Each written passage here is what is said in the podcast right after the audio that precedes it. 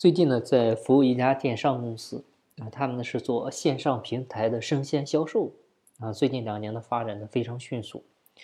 然后他呢有一个供货商，非常的看好他们的一个发展。为啥？就他明显感觉到这家公司呢，最近几年啊，在他家的订单量增长的非常多，所以呢，呃，这个生意非常好嘛，也想入个股啊，跟着分一杯羹。然后这个老板呢，他是因为想做股权激励，所以联系到我，也来上了课，回去呢也做了股权的落地。当然那些都是内部股东的激励了，那一套他都玩熟了。那像这种供货商的啊，属于他的上游啊，想入股他的公司。那这个时候，他需要注意啥呢？那我先来说一下呢，这个老板呢，他是，呃，属于那种非常善良的啊。通过跟他这两年的接触呢，我发现他是一个很慈善的人，就对员工啊、对客户啊都非常的好啊。所以呢，这次啊是这个供货商他主动提出来了想入股，但是他呢拿捏不定啊，具体怎么让他入啊，或者说入股合不合适？啊，拿捏不准，所以呢又来问我。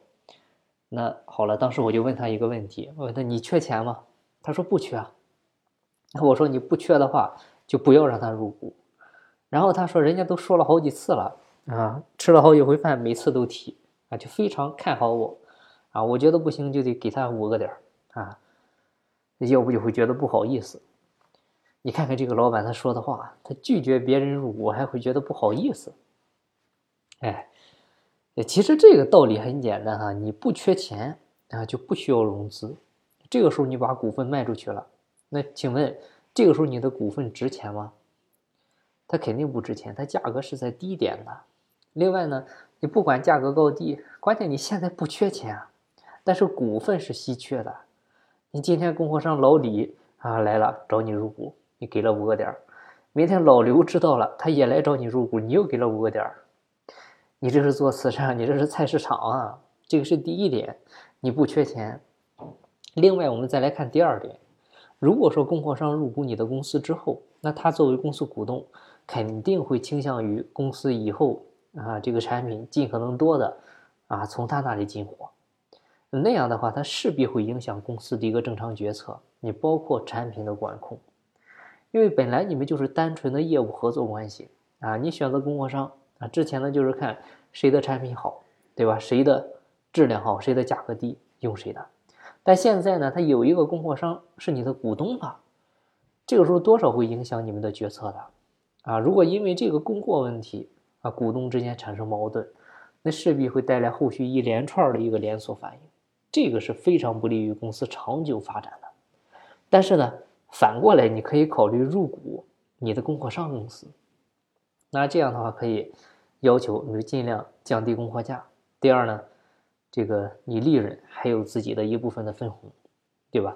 同样的道理，经销商的话，你的下游可以考虑来入股你，啊，同样呢也是为了资源调配，调动大家积极性。当然，这个也是在一定前提下。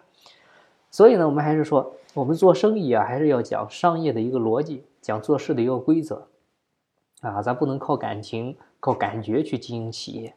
啊，你经营家庭可以靠感情，但是企业呢，千万不能光靠情谊啊！因为没有规则约束的感情，它就没有标准，没有标准呢，就会导致大家都觉得自己付出的多，但是呢，可能得到的少啊，都会觉得自己的所得都是应该的，那样的话就会产生积怨。